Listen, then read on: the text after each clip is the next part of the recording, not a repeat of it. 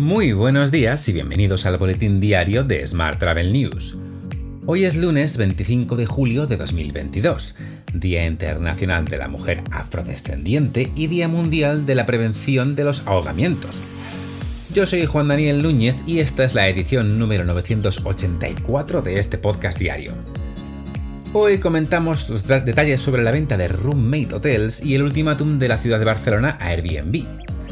Ya sabes que puedes suscribirte a este podcast en iTunes, Spotify o iBox, pedirle a Siri o Alexa que reproduzca nuestro último programa y que también puedes escucharnos cada día en radioviajera.com. ¡Comenzamos!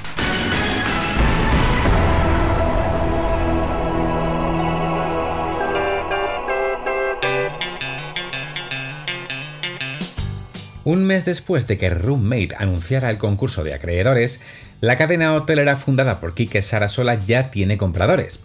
Se trata del fondo Angelo Gordon y Westmont. El juzgado de lo mercantil número 14 de Madrid ha autorizado este jueves pasado la venta del grupo al fondo y a la hotelera. Esta es la única oferta que había para comprar la compañía por cerca de 57 millones de euros. De estos, 53 millones corresponden a la asunción de pasivos laborales, saldo pendiente con proveedores, arrendamientos y deuda neta contraída. Los otros 4 millones son la contraprestación ofrecida por la unidad productiva que incluye la explotación de 21 hoteles, según avanza Expansión. Cambiamos de asunto. Barcelona exige a Airbnb retirar más de 4.100 anuncios de habitaciones turísticas. El consistorio envió el viernes un requerimiento a la plataforma para que desactive los anuncios en el plazo de 15 días, ya que está publicando alojamientos que no tienen licencia. Por lo tanto, se trata de una actividad turística ilegal. En caso de no hacerlo, el Ayuntamiento de Barcelona ha anunciado que iniciará los procedimientos sancionadores pertinentes contra la empresa. Airbnb, por su parte, sostiene en un comunicado que las habitaciones turísticas son un salvavidas económico para muchas personas. Más asuntos. Benidorm explora con colectivos de mayores un inserso privado ante la ruina, así la describen, del programa estatal.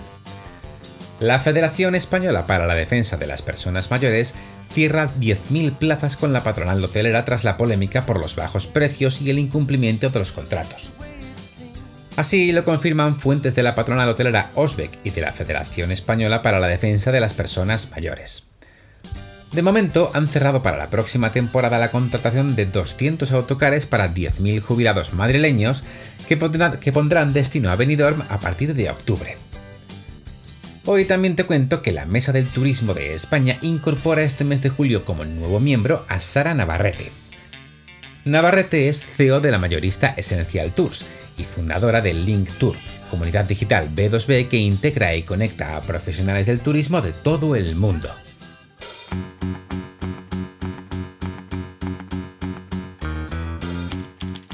Vamos con la actualidad sobre agencias. Viajes Carrefour triplicó sus ventas hasta los 15 millones de euros, eso sí, la mitad de lo que ingresó en 2019. La división de viajes del gigante francés ha realizado una ampliación de capital de 5,6 millones de euros. En otro orden de asuntos, Viajes El Corte Inglés y el Real Club Deportivo Español de Barcelona han firmado un acuerdo para las próximas tres temporadas.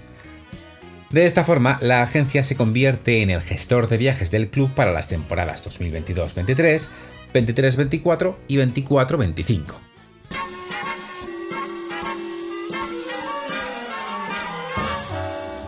Hablamos ahora de transporte.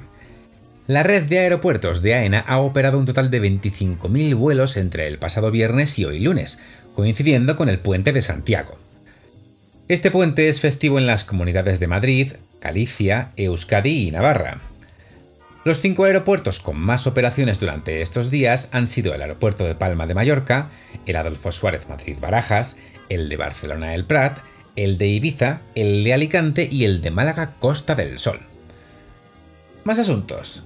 El juzgador mercantil número 8 de Madrid confirma que un adelanto superior a una hora en un vuelo equivale a una cancelación. En una sentencia notificada recientemente a reclamador.es, el juez aplica la sentencia del Tribunal de Justicia de la Unión Europea. Dicha sentencia alega que un vuelo se entenderá cancelado cuando el transportista aéreo encargado de efectuarlo lo adelante más de una hora y por lo tanto quedará sometido a las mismas consecuencias legales. Más temas. Ryanair y la red de estudiantes Erasmus han anunciado su sexto año de colaboración. Este acuerdo ayudará a los estudiantes europeos a viajar con las tarifas más bajas a sus destinos de intercambio. Los estudiantes pueden beneficiarse así de descuentos del 10% en cuatro vuelos de ida o dos viajes de ida y vuelta, y de una maleta facturada de 20 kilos gratuita con cada vuelo reservado. En transporte terrestre, te cuento que Adif tendrá que comunicar con más antelación las obras en la red para evitar perjuicios a las compañías ferroviarias y a sus clientes. En particular, para aquellas que duren más de 7 días y afecten a más del 30% del volumen de tráfico diario, el gestor deberá comunicar la información con al menos 24 meses de antelación sobre el cambio del horario de servicio. En el caso de actualización, deberá comunicarlo con al menos 12 meses de antelación.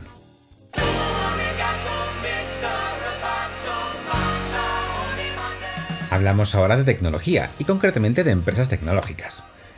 La firma Travel Compositor permitirá la jornada semanal de 4 días. A partir de octubre y de forma trimestral, todo el equipo tendrá la posibilidad de decidir reducir su jornada de 5 a 4 días laborales. Los trabajadores podrán disfrutar del viernes y o el lunes como tercer día libre consecutivo semanal.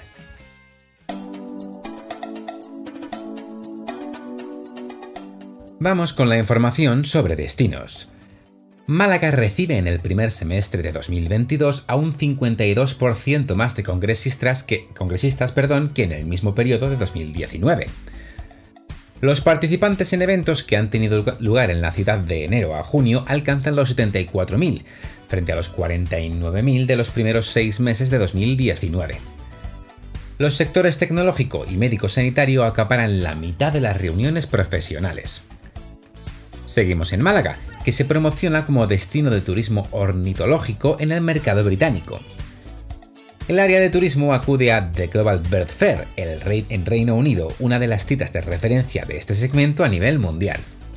Mientras, Canarias cierra el primer semestre de 2022 con 38,8 millones de pernoctaciones, un 17% menos, eso sí, que el mismo periodo de 2019.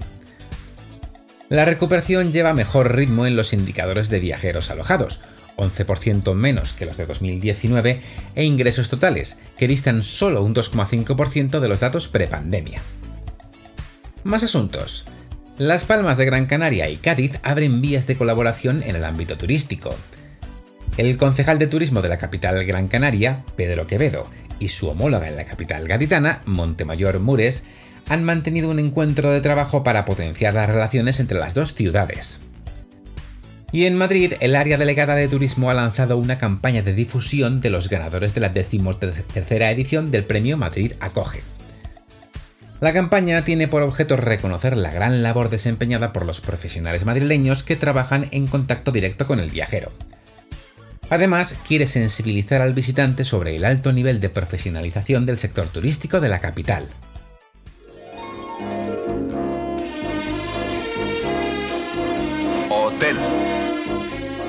Terminamos hoy con la actualidad hotelera. Hoteles Santos ha implementado una nueva iniciativa en sus establecimientos, con la que apuesta por una gastronomía respetuosa con el planeta. Se trata del Rincón Sostenible, que consiste en un corner en el desayuno buffet de todos los hoteles, donde se potencia la sostenibilidad ofreciendo productos de proximidad y de temporada. El objetivo es respetar los ciclos naturales de las estaciones, ofrecer productos procedentes de producciones sostenibles y con formatos de envasado optimizados. Por último, te cuento que Ricardo Moreno es el nuevo Chief Operating Officer de la división Mobility Incoming and Leisure del Grupo Piñero. Con una amplia trayectoria en el sector turístico, Moreno compaginará este nuevo rol con la dirección de varias compañías que integran Grupo Piñero. Concretamente, Mobility Incoming and Leisure agrupa la gestión del receptivo Coming To y todas las empresas que conforman la división Services de la compañía.